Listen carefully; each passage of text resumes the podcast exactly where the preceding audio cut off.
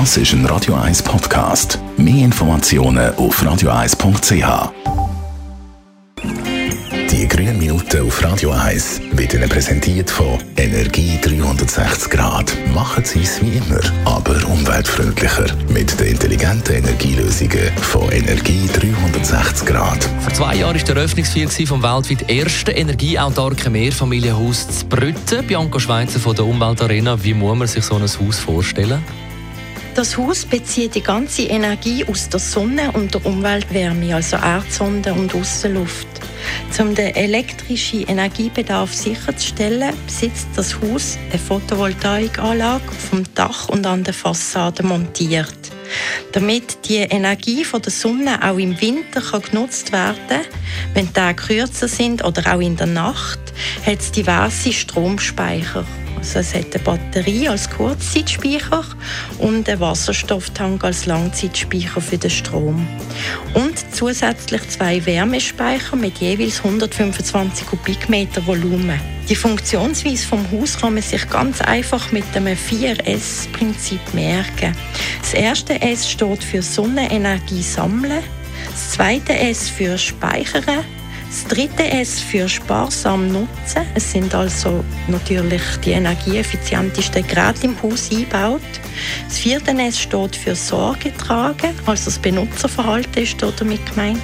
Und den Bewohnern steht auch ein Energiebudget zur Verfügung, wie viel Energie das sie nutzen können. Wenn das die Energie aufgebraucht ist, hat dann äh, der Bewohner keinen Strom mehr? Nein, die Bewohner müssen nicht auf etwas verzichten.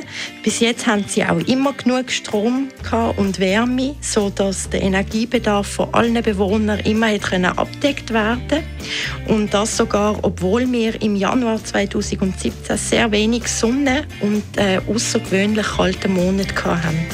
Werden in Zukunft eigentlich alle Häuser energieautark gebaut? Nein, vermutlich nicht.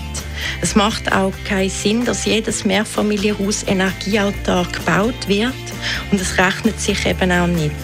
Mit dem Bau von dem Haus hat man als Pilotprojekt gezeigt, dass es mit den aktuellen Möglichkeiten machbar ist, ein energieautarkes Mehrfamilienhaus zu bauen und die zweijährige Erfahrung zeigt auch, dass es funktioniert. Im Sommer produziert die Photovoltaikanlage einen riesigen Stromüberschuss, wo jetzt bei dem Mehrfamilienhaus in Brüten zwar zur lokalen Produktion von Wasserstoff und thermischer Wärme kann genutzt werden aber da kein Anschluss ans Stromnetz besteht, kann das nicht ins Netz eingespeist werden. Darum hat die Umweltarena Schweiz in Zürich-Leimbach mit dem Mehrfamilienhaus mit Energiezukunft eine Weiterentwicklung von dem energieautarken Mehrfamilienhaus in Brüten baut.